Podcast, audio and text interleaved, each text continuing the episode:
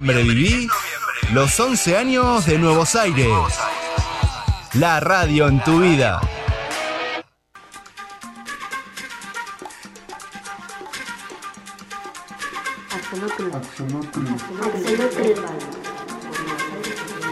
Axolotl Nerd Radio por Nuevos Aires FM 99.7. Carpe Noctem, queridas, queridos, querides, todo el mundo que esté ahí escuchando. Hoy estoy solita. Se me enfermó la coequiper, así que les voy a mandar eh, un audio que mandó ella, pobrecita, que está recuperándose de a poco, así que ahí lo escuchamos. Toma dos. Carpe Noctem. Buenas noches, amiga Chinchilla. Buenas noches, Cristian. Buenas noches, radio oyentes. Acá J, engripada, eh, navegando y escalando una montaña de bolitas de papel higiénico. Esta noche estarán acompañadas solamente de mi estimada amiga Chinchilla. Yo eh, me tomo la noche para recuperarme. Les abrazo a todos y nos vemos la próxima semana. Bueno, les cuento que eh, yo también estuve bastante resfriada. Parece ser que, no sé, si este calorcito de repente nos pegó a todos o, es la primavera. Algo pasó, pero bueno, la verdad que estamos bastante apestados. Hay una, una ola de resfríos primaverales tardíos, ¿no, Cristian? Porque, digamos, venía como una primavera muy fresca, no sé qué pasó, y de repente hoy 33 grados. Es una locura total. Pero bueno, nada, acá estamos. eh, yo dije, ¿qué hago hoy? Porque no voy a leer otro cuento, ¿no es cierto? Está bueno leer cuentos de vez en cuando, pero otra vez otro cuento, era como que bueno, otra vez lo mismo, no daba para leer cuentos. Y entonces estuve pensando todo lo que sucedió la semana pasada y estas semanas que pasaron, ¿no? Eh, respecto de la realidad política y de, digamos, del resultado de, de la elección nacional y cómo había eh, repercutido en, por lo menos en, en mí y en mi entorno, ¿no? O sea, el martes pasado fingimos demencia totalmente, dijimos, aquí no ha pasado nada, la vida continúa y nos hicimos los giles eh, alevosamente. Bueno, y digamos que después de eso uno como que dijo, bueno, no, no, no es que no pasó nada, pasaron un montón de cosas, fue un cachetazo bastante importante el resultado. Eh, yo creo que mucha gente no se lo esperaba, yo incluida. En realidad no sabía qué esperar y no sabía qué era lo peor, ¿no? O sea, era una, una sensación así como de desánimo generalizado. Eh, pero bueno, por supuesto que hay, en este momento hay mucha gente hablando de, la grieta todavía. Yo creo que la grieta ya no existe más. Hay una fragmentación de gente que votó una cosa, que votó otra, que está harto de unos, que está hartos de otros, que está hartos de discursos, de rejuntes, eh, de personajes que aparecen y desaparecen, que cambian de color, de camiseta y vamos de nuevo, ¿no? Se venden de equipo a equipo y de repente aparecen Figuretti de nuevo eh, ahí, digamos, haciendo todo lo que saben hacer, mientras nosotros nos peleamos como unos giles.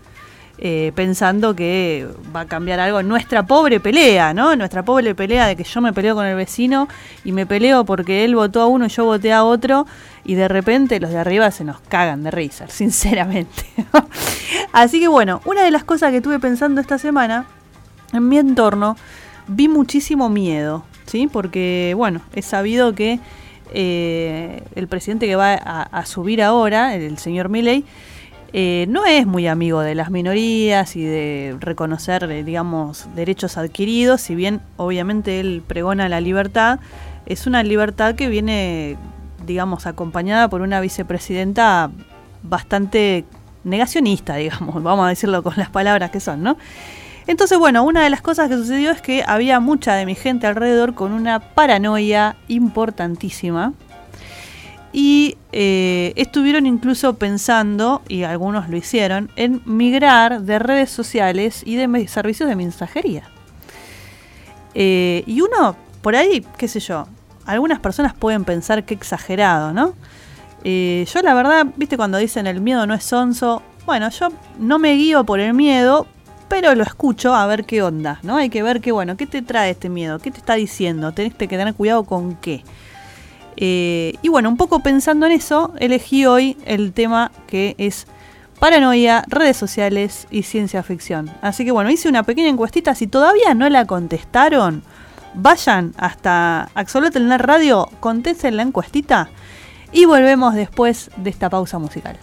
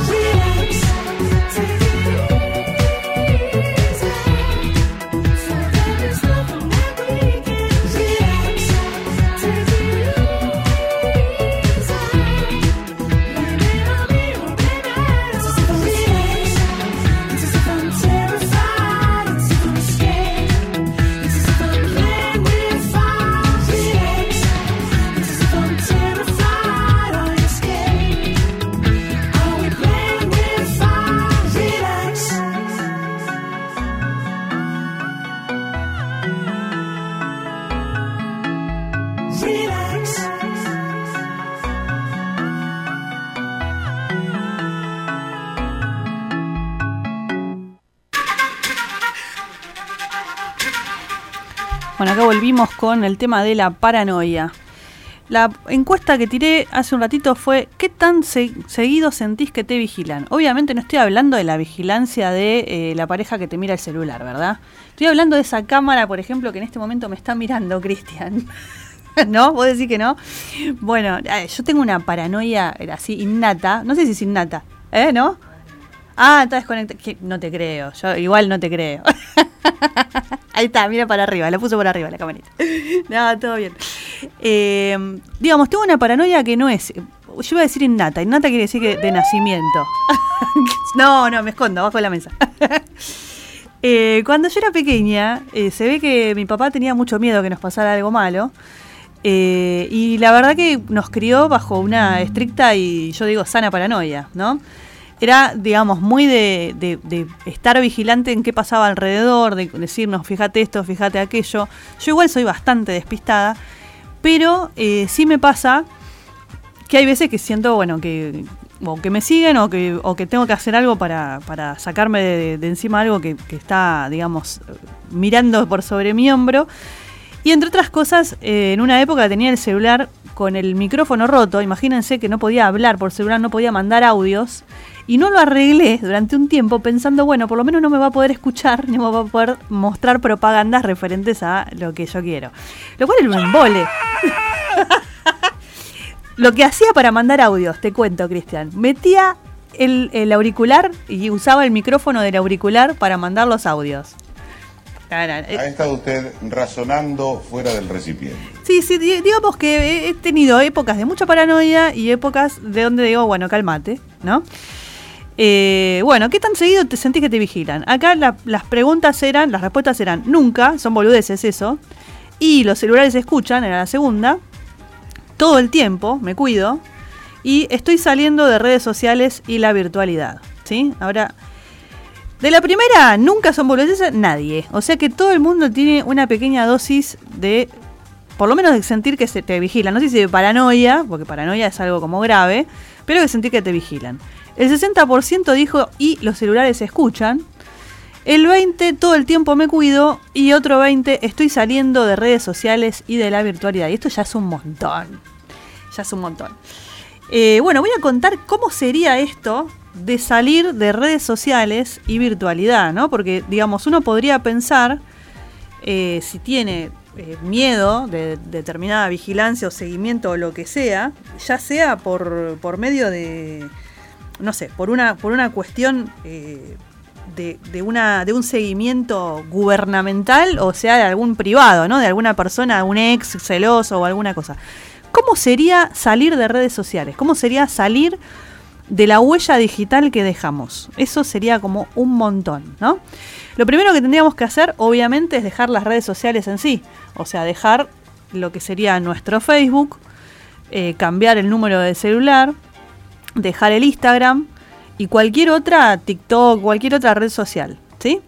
Pero no solamente eso, sino que si nosotros nos armamos de vuelta una red social, no tenemos que ser amigos de nuestros amigos anteriores.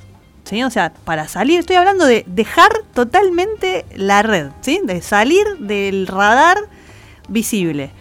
Bueno, obviamente lo mejor sería mudarte de país, pero si no te puedes mudar de país, dejar directamente las redes sociales, dejar todas las redes sociales, cambiar de celular. Y hay gente que dice, bueno, me, me mudo de WhatsApp a Telegram o incluso de Telegram a Signal. Entonces yo me puse a investigar un poquito, más o menos, me dice Cristian.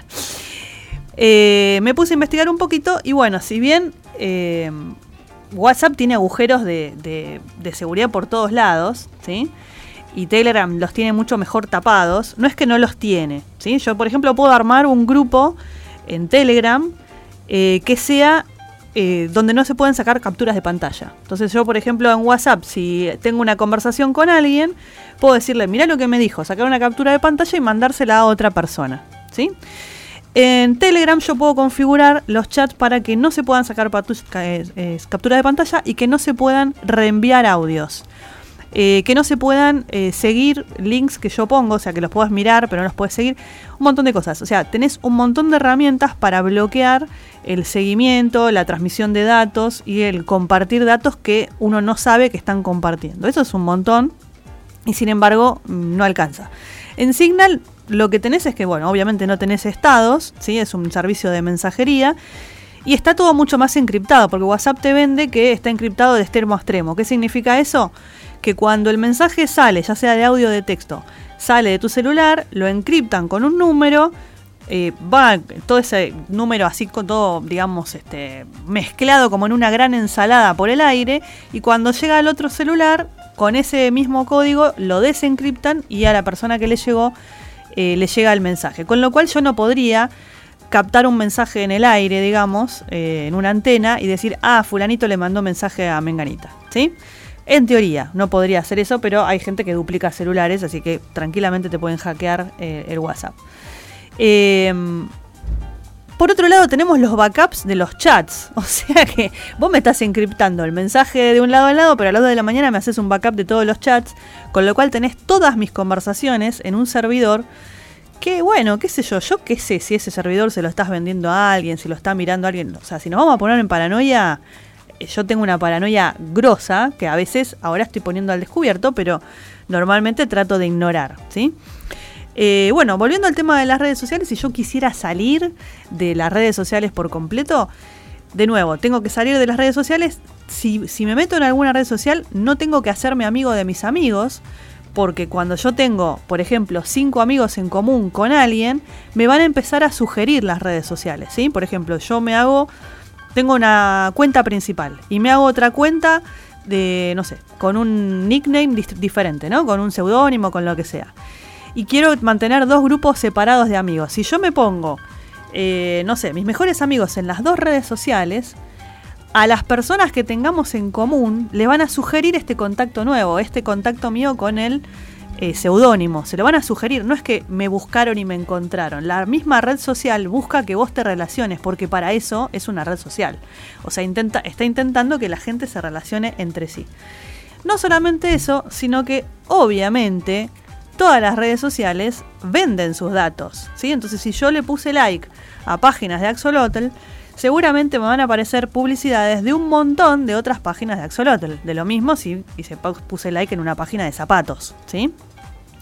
Y lo que todo el mundo sospecha, que es cierto, que los celulares te escuchan, es eh, básicamente que vos eh, estás hablando al aire de algo, por medio del micrófono celular hay, eh, está abierto el micrófono, no está apagado, por más que el celular esté apagado, y dentro de un rato, si yo hablo de determinadas cosas, en los celulares de ustedes, y si están escuchando la radio em, y el celular lo puede captar vía micrófono, les van a aparecer publicidades o ofrecimientos de redes que tengan que ver con eso.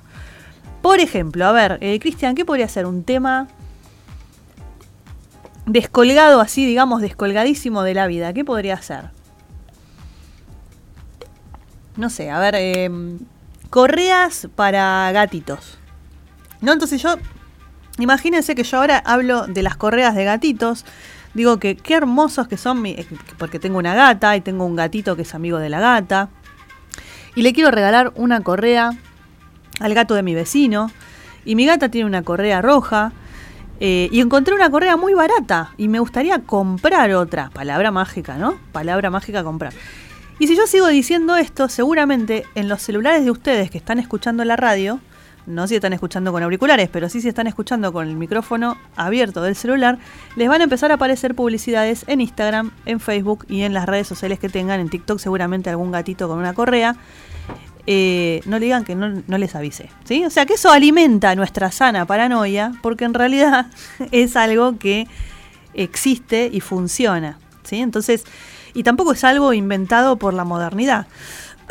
Eh, hay, digamos, un montón de, ficciones y de películas y, eh, y, de libros que han tratado este tema con un montón de, digamos, de aristas, de problemas éticos, de problemas, eh, bueno, ¿qué pasaría si? En la famosa pregunta de la ciencia ficción.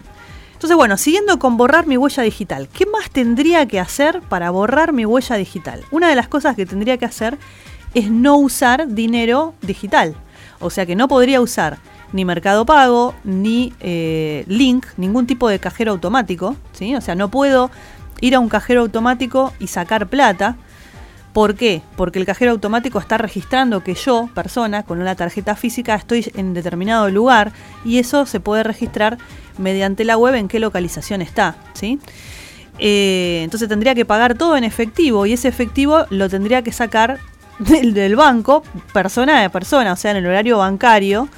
Y quizás eso también, bueno, tendría que haber hecho sacar toda la plata junta, no dejar ningún rastro en el banco y tener la plata encima mío. Entonces imagínense que yo soy un outsider total y me dedico a vender piedritas en calle 12, porque otra cosa no voy a poder hacer. Y me preguntan, bueno, ¿tenés Mercado Pago? No, no tengo nada, no tengo dinero electrónico, ¿sí?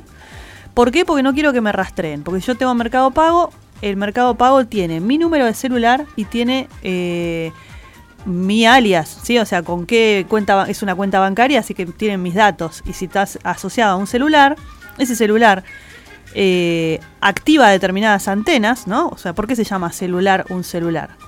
Porque hay una red de antenas en la ciudad que cuando yo me voy moviendo por la ciudad me muevo de célula a célula. Entonces yo me muevo, no sé, eh, en 7 y 54 voy a tener una antena y si me muevo a 7 y 60 voy a tener otra antena que me pesca. Entonces una persona que me está queriendo rastrear, si tiene los suficientes recursos y contactos, podría decir, bueno, estuvo en la zona de 7 y 50 porque estuvo el celular activo en este lugar y después se movió para la zona de Plaza Rocha. O sea que también tendría que no tener celular, directamente, no tener celular. Bueno, volver, digamos, a la época de, las cartas o de las señales o de las señales de humo directamente, porque para salir de, todo lo que sea eh, rastreable tendría que hacer todo eso. ¿Vos estás dispuesto a hacer todo eso? Está complicado, ¿no? O sea que si querés tener una sana paranoia, vení, habla conmigo y te la voy a comentar por 10, porque no vas a poder salir del radar de quienes quieran verte, ¿sí? Así que yo opté por la estrategia opuesta. Y hay gente que me dice que me expongo demasiado en redes. Yo no me expongo demasiado. Yo eh, expongo lo que más o menos todo expone. No expongo, la mayoría de las veces no expongo relaciones, vínculos. No expongo bienes. O sea, la única cosa que sale muy seguido en, mis fotos de Instagram es mi moto, que ya tiene unos cuantos años.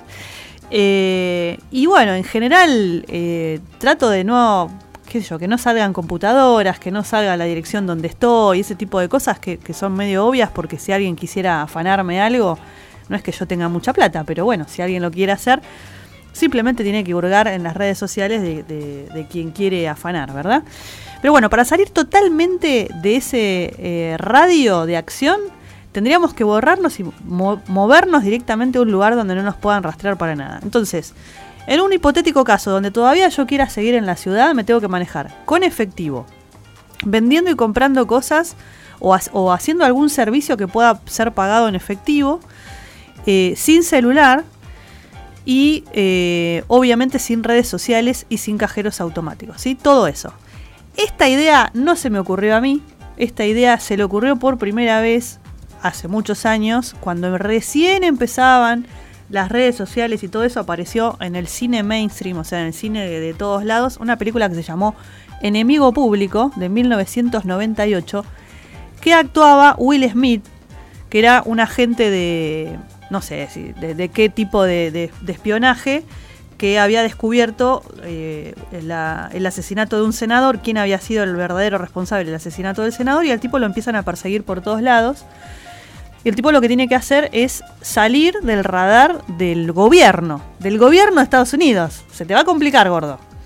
Entonces pasaba eso, cada vez que él usaba una tarjeta de crédito, cada vez que llamaba por teléfono, lo que hacía era llamar por teléfono desde un teléfono público con Cospel, que, bueno, en Argentina creo que no existen más, en otros países todavía existen los teléfonos públicos.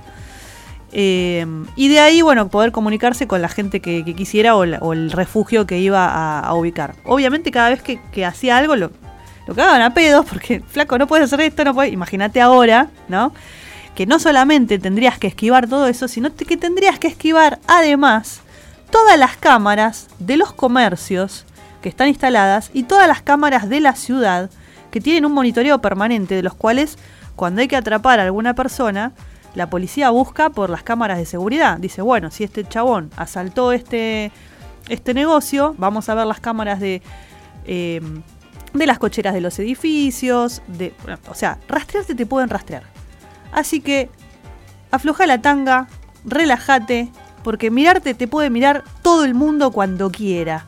¿Sí? Vamos a la tanda.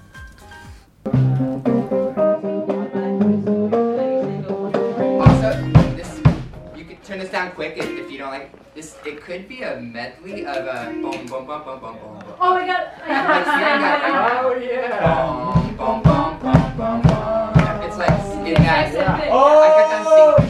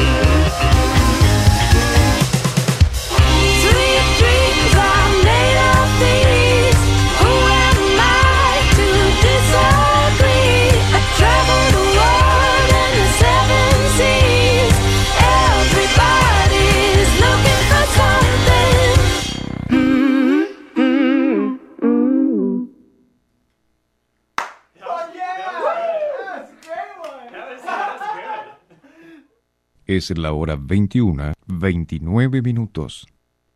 Estás escuchando Nuevos Aires FM 99.7. La radio en tu vida.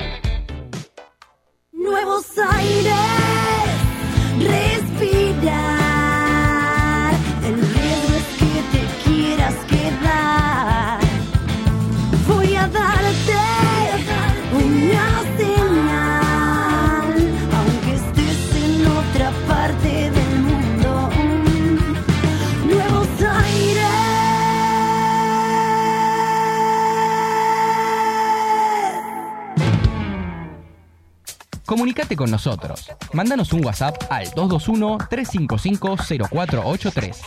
Nuevos Aires FM. La radio en tu vida. Nuevos Aires, 11 años en tu vida.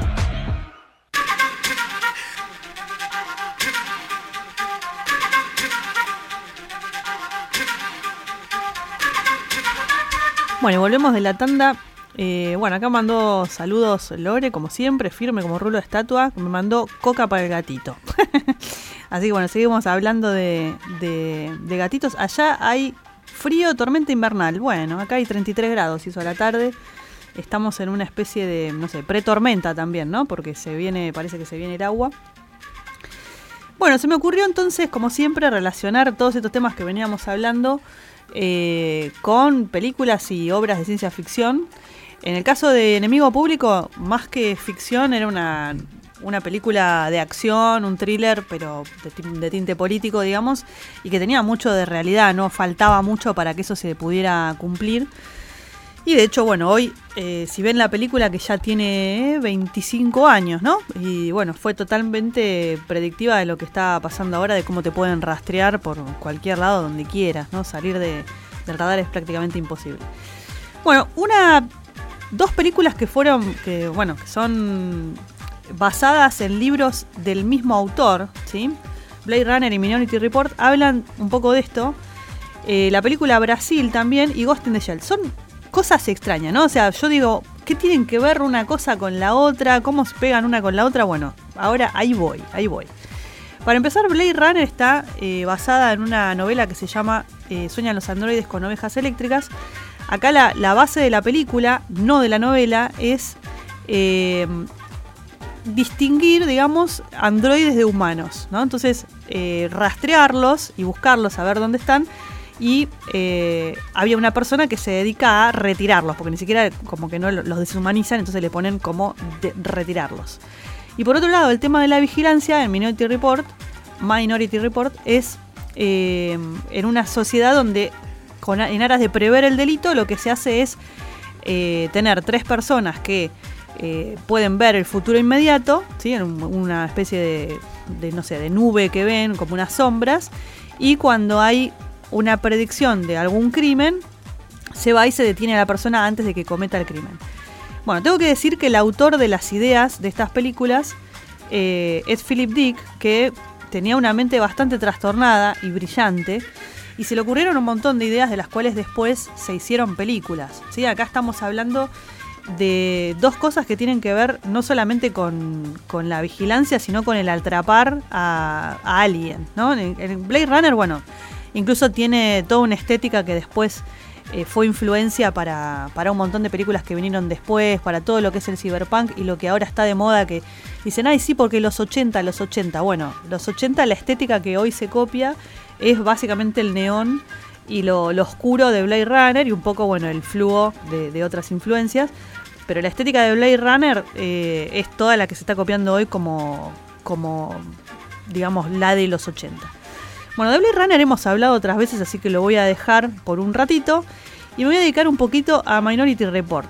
Acá lo que plantea Minority Report es que hay como una especie de confianza o descanso en una vigilancia de lo que se llaman los precog, ¿no? O sea, una mm, tres personas que están en un estado, eh, no sé cómo llamarlo, pero sería una especie de, estado meditativo o estado de conciencia eh, en un estado donde pueden ver el futuro y donde los tres están viendo el futuro inmediato y cuando los tres prevén un delito es porque se supone que tiene una muy buena probabilidad de que ocurra, ¿no? Eh, entonces, una de las primeras escenas es eh, el protagonista eh, rearmando la escena que ven los precogs, porque lo que se ven es que los sueños de estas personas se pueden ver en pantalla, rearmando toda esa escena y viendo dónde va a ocurrir ese crimen para ir a buscarlo. Eh, la idea está buenísima porque sería una manera de prevenir, prevenir el crimen, pero como toda idea que es para prevenir el crimen, ¿no? Como cuando eh, uno dice, bueno, ahora te voy a vigilar más, ponen cámaras por todos lados para vigilarte más, para que los eh, delincuentes no puedan asaltarte ni nada por el estilo, también tiene su costado, bueno, quién usa las cámaras y a favor de quién, ¿no? O sea, siempre hay detrás un una persona, una intención, alguien que tiene eh, un fin último que a veces no coincide con el bienestar común. ¿no? En, el, caso de Minority Report, lo que plantea la película, sí les voy a spoilear porque es de 2002, tampoco es que es una novedad, eh, lo que plantea es que hay una persona que cometió un crimen y lo comete de tal manera que los precogs, o sea, las personas que están eh, viendo ese futuro inmediato, lo confunden con, un, con otra cosa, con un sueño que no es verdad, ¿no? Como que puede ser eh, una precognición que no se cumple. Porque lo que buscan siempre es tener tres de estas personas que coincidan en el, en el reporte de que va a ocurrir un, este, un, acto delictivo. eh, y si no coinciden, bueno, se, se fijan qué hacen. Minority Report es cuando hay uno de los tres que no está de acuerdo y que eh, ve otra cosa que los otros dos, ¿no? O sea, como que ven en el futuro o ven en algo que pasó, en un eco del pasado, y ven algo que, eh, que es distinto de los demás. Entonces, se sucede una serie de cosas, porque digamos, ese sistema que parecía perfecto, que parecía genial, porque era obvio, no sé, en la primera escena que había un marido que iba a matar a su mujer porque lo engañaba, eh, después con esta segunda, con este segundo matiz de usar a los precogs para salir impune de un crimen, aparece todo otro costado ético bastante interesante que es, bueno, eh, si te están vigilando, qué intenciones tiene el que, se, que vigila y cómo hace la persona que está vigilando para zafar sus propios crímenes, ¿no es cierto? Eh, en este sentido, hay, eh, digamos, otras películas que tratan también el tema de- del control y de cómo, bueno, 1984 es la- el control por antonomasia, ¿no? La, la novela 1984 que, que fue escrita en el siglo pasado, cuando 1984 era un futuro muy lejano, que hablaba del, del gran hermano. Y bueno, a partir de esa paranoia colectiva que aparecía, o sea, tenías un partido que vigilaba absolutamente todo y que controlaba qué historias se contaban. Bueno, en la película Brasil aparece eh, algo bastante parecido que es eh, la, deshumanización pero causada por la burocracia. Entonces tenés todo tecnificado, pero una tecnología, bueno, la película Brasil para mí tiene una estética que es maravillosa porque es eh, muy retrofuturista. o sea, si bien aparecen un montón de computadoras y cosas, eh, las computadoras, por ejemplo, son con máquinas de escribir viejas. Los monitores son chiquititos y tienen una lupa gigante. Las mensajerías se mandan por tubos de aire. Hay un montón de, de- cuestiones no sé cuánto habrá salido de la producción de esa película, pero es im- impresionante. Y bueno, lo que aparece ahí es eh, la alienación de, de- de las personas por una sociedad opresiva, por algo que te está vigilando permanentemente, ¿no? Al- al- a la persona que, que es el protagonista de la película, le pasa un desperfecto en la casa y eh, empieza a llenar formularios para que le arreglen ese desperfecto, que no me acuerdo si era una pérdida de, de- agua o una cosa por el estilo, y nunca consigue que le vayan a arreglar esa, esa cañería. Entonces, lo que sucede es que aparece un personaje que le dice que le puede arreglar esa cañería, pero que bueno, que tenga cuidado, que si lo descubren, que bla, bla, bla. Bueno, obviamente lo, lo descubren y al descubrir que la cañería estaba arreglada por alguien ilegal, él pasa a ser un delincuente y pasa a ser perseguido por toda esta burocracia. En el medio de todo eso hay, él sueña con una chica que es como que la ve entre, entre los sueños y sabe quién es y siempre como que está persiguiéndola y ese ensueño es como una, un escape hacia la libertad de la vigilancia permanente. Pero bueno, acá te habla justamente de la, de la vigilancia ya hecha burocracia, ¿no? O sea, como, como estás tan vigilado y tan, entre comillas, protegido que no te dejan mover un dedo sin que tengas que firmar un papel o que tengas que acceder eh, no sé si les suena, ¿no? Entrar a una página que siempre tenés que dejar tu mail, que siempre tenés que loguearte, siempre tenés que dejar un rastro de, de quién sos, de dónde estás, de tus datos y demás. Bueno, Brasil a mí es una película que me encanta por más que es increíblemente triste. Les aviso que si la van a ver dura dos horas y termina que es un bajón, pero es maravillosa como película y como estética también. Eh, en Ghost in the Shell, acá ya hay, digamos, un futurismo mucho más tecnológico y, más cyberpunk todavía que eh, lo que era Blade Runner. Y acá en Ghost in the Shell lo que tenés es la conciencia y la tecnología en, un entorno donde ya no hay mucha distinción entre humanos y máquinas, ¿no? Entonces, eh, esa fusión del, de- humano y la máquina, cómo, eh, digamos, qué implica, ¿no? ¿Qué implica que yo eh, tenga una, parte de la conciencia ya trasladada a una máquina? Así que bueno, estas películas lo que hacen es eh, mostrar, como hace siempre la ciencia ficción, un costado que eh, nos muestra, digamos, una advertencia de lo que puede llegar a pasar, de lo que está pasando ya actualmente. ¿no es ¿cierto? Hay, temas que por ahí tocan estas películas que uno podría pensar que ya están ocurriendo. No, obviamente no está ocurriendo que salimos a perseguir androides escapados de Marte, ¿no? No es literal lo que estoy diciendo. Pero sí está pasando que, por ejemplo, uno de los temas centrales de Blade Runner, que es distinguir la naturaleza de la, iden- de la identidad humana o de la, o de la no identidad humana, está pasando ahora con las inteligencias artificiales, ¿no? Donde uno tiene una conversación y ahora, por ejemplo, al ChatGPT le han agregado la función de voz, así que ahora vos podés conversar con un cierto delay, ¿no? Vos le preguntás algo y el ChatGPT más nuevo te contesta con una voz. eh, como que tiene como un pequeño delay, primero escucha tu pregunta y elabora un poco la, respuesta y después te la dice, pero ya podemos conversar con una inteligencia artificial, conversar, no, no en tiempo real, pero conversar. Eh, así que esta, esta distinción entre humano y, y máquina empieza a ser un poquito borrosa y empieza a preocupar un poquito algunos de nosotros. ¿sí? O sea, estas cosas que aparecen en la ciencia ficción como algo súper futurista y que uno pensaría lejano, bueno, empieza a, a traerse cada vez más para acá. En, en otras épocas pensábamos que quizás en el 2023 ya estarían superadas las guerras, el hambre del mundo, que ya habría este, una tecnología disponible para todo el mundo. Y la verdad de la milanesa es que no, es que hay una desigualdad bastante grande, que hay comida que se tira por todos lados y sin embargo hay hambre en el mundo. Pero sí nos estamos preguntando cada vez más por la naturaleza de lo humano, por aquello que nos hace humanos y por aquello que nos distingue de las máquinas o de la inteligencia artificial. ¿Y quién tiene la potestad de decidir eso? ¿no? O sea, ¿quién decide qué es lo, correcto, lo incorrecto, lo humano, lo no humano? Y las personas que tienen el control sobre eso, eh, ¿de qué manera lo deciden? ¿no? O sea, hay unas implicaciones éticas bastante importantes en cuanto a, a las decisiones que se toman respecto de eso. ¿no? Entonces, por ejemplo, si yo eh, no estoy hablando de los derechos de las inteligencias artificiales, ¿sí? estoy hablando de los derechos de las minorías.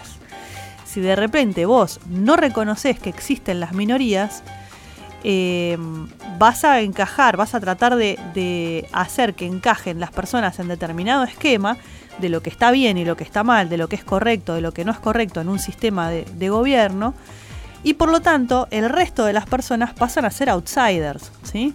Y esas son las personas que yo comentaba que en este momento están teniendo miedo, ¿sí? Porque están teniendo miedo de que se retrocedan derechos, de que esa...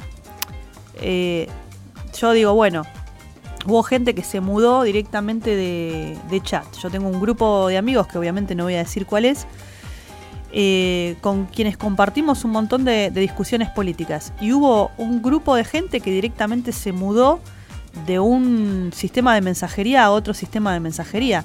Y no porque estuviéramos hablando de asaltar un banco o de tirar una bomba molotov al Congreso, ¿sí? Estábamos simplemente hablando de política y de resultado de las elecciones.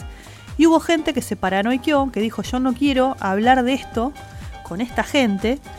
eh, que reivindica determinadas ideas o, o- determinadas eh, líneas de pensamiento y si directamente se mudó de plataforma. ¿sí? Entonces, eh, uno podría pensar que es exagerado, pero la pregunta es, ¿es exagerado pensar que en un futuro nos puedan señalar por nuestros rastros en la red? O sea, ¿es exagerado pensar que en un futuro a mí me puedan señalar, mira, esa, esa es feminista, llévatela? o ese es gay, llévatelo. ¿Es ex- exagerado pensar eso? Bueno, pensemos que en el Irán de hoy, Hay una persecución y una reclusión de las mujeres feroz. Y en los años 70 las, mujeres iban a la universidad y, usaban pantalones, ¿sí? Estamos hablando de que hace 50 años las mujeres en, ese país tenían más derechos que ahora.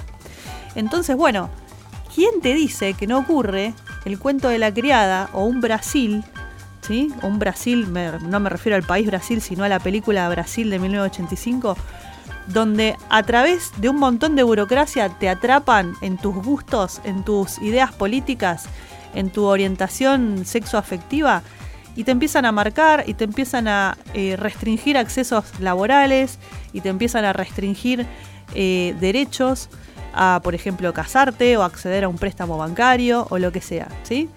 Digo, el tema de hoy es paranoia, tomá paranoia. ¿Tenés paranoia? Ahí tenés paranoia. Esta es toda mi paranoia junta, concentrada en un programa donde ni siquiera tengo una J que me diga, bueno, cálmate, chinchi, no es para tanto.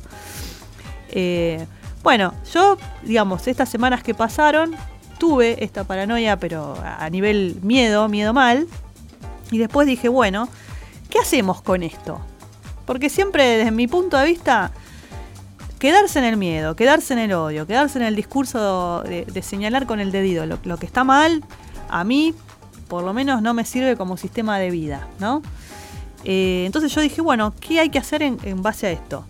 Yo lo que dije es, eh, hagamos redes, ¿sí? hagamos redes de amigos, hagamos redes de personas en las cuales confiamos, hagamos redes de vecinos, de personas en el laburo, de personas con quienes hacemos, eh, qué sé yo, CrossFit, eh, de personas de la radio, de personas que estamos en un mismo grupo de WhatsApp que nos interesan las mismas cosas. Hagamos redes y por favor, politicemos todo. Porque pareciera que la política en este momento es una mala palabra, es que, uh, este está en política. Y yo creo que hay que empezar a distinguir entre partido político y la política con mayúscula, como decía Mafalda. Uy, ¿te va a decir esa mala palabra con P? Sí, la va a decir, política. ¿sí? Politicemos todo. Eh, cuando a mí me, me, me ponen cara de U otra vez vas con eso, ¿sí? cuando yo hablo de feminismo o hablo de los derechos de las minorías, en general me ponen cara de ojitos para arriba, ¿sí? es porque no me canso de repetir una y otra vez las mismas cosas, porque son derechos que se van conquistando. Nadie del poder le conviene darte derechos gratis, porque cada vez que vos das un derecho tenés una responsabilidad como Estado. Y si tenés una responsabilidad como Estado, no te podés hacer el gil siendo poder ejecutivo, como sí se hicieron los giles mucho tiempo y muchos gobiernos de distintos pelajes. Eh, entonces, mi idea es esa, y lo que propugno desde la radio y desde mis redes sociales es, armemos redes, banquémonos entre todos y politicemos todo, pero politicemos en serio, escuchemos las opiniones distintas a las nuestras, argumentemos, escuchemos por qué la gente votó lo que yo no voté y qué razón tenía, porque no son idiotas, no es que no, eh, no razonan, ¿sí? son personas como vos y como yo que ven otra realidad, que ven el mismo papelito y lo ven de otro color. Entonces, eh, tratemos de hablar y de, generar, porque a ver, en definitiva, todo el mundo quiere vivir bien. O sea, eso es una cosa básica, ¿no es cierto? Eh, ¿Cuál es entonces la diferencia entre todos los demás? Y el nivel de empatía que tenés. Si vos estás negando el de al lado, sea del color que sea, sea del pelaje que sea, se te fue la empatía, ¿sí? Entonces, la famosa grieta, yo creo, en mi opinión, no existe más porque hay tantas opiniones diferentes, ¿sí? Hay quien votó por bronca, hay quien votó convencido, hay quien votó con desesperanza. Hay de todo. Entonces hablar de una grieta en este momento o hablar de derecha o de izquierda es tan simplista que les invito a que busquen otras opciones, porque la derecha está fragmentada, la izquierda está fragmentada y el centro también. Y hay todo un arcoíris, de la misma manera que hay un arcoíris de género, hay un arcoíris político que necesitamos conversar y que necesitamos repensar como sociedad, todos, todos de la mano. Así que bueno, después de ponernos muy, muy seria, eh, nos vamos a un tema musical y ya llegó Anita, que nos va a hacer así el aguante con Bruja Nocturna cuando arranquen un ratito. ¿Vamos a un tema?